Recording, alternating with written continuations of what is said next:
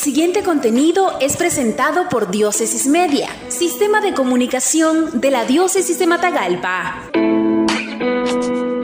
Nada será como antes. La resurrección del Señor vislumbra tiempos nuevos, vislumbra una Nicaragua nueva, recordó Monseñor Rolando Álvarez, obispo de la diócesis de Matagalpa, durante la homilía en la misa solemne de resurrección en la Iglesia Catedral San Pedro Apóstol, el domingo 4 de abril 2021. Cristo ha resucitado. Nada será como antes. La resurrección del Señor vislumbra cielos nuevos y tierra nueva. Vislumbra tiempos nuevos.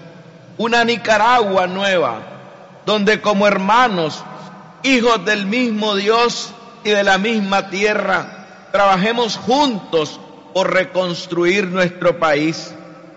Y aunque no dejamos de lamentar que mientras el pueblo creyente, católicos y no católicos, nos dedicábamos a reflexionar en los misterios de la pasión, muerte y resurrección del Señor, algunos se dedicaban a hacer listas. Y se imponen las preguntas, ¿listas para qué? Para presentárselas a quién, o para negociar con quién, o para posesionarse ante quién. ¿Qué está pasando? Hay cosas detrás de bambalinas, agendas ocultas.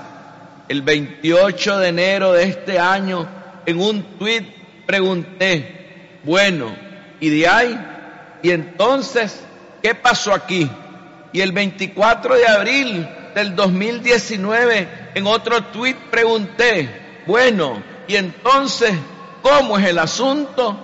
Ahora en este contexto vuelvo a hacer las mismas preguntas. Lo hemos dicho muchas veces, al pueblo hay que hablarle claro. Quien no habla claro se queda solo en el camino.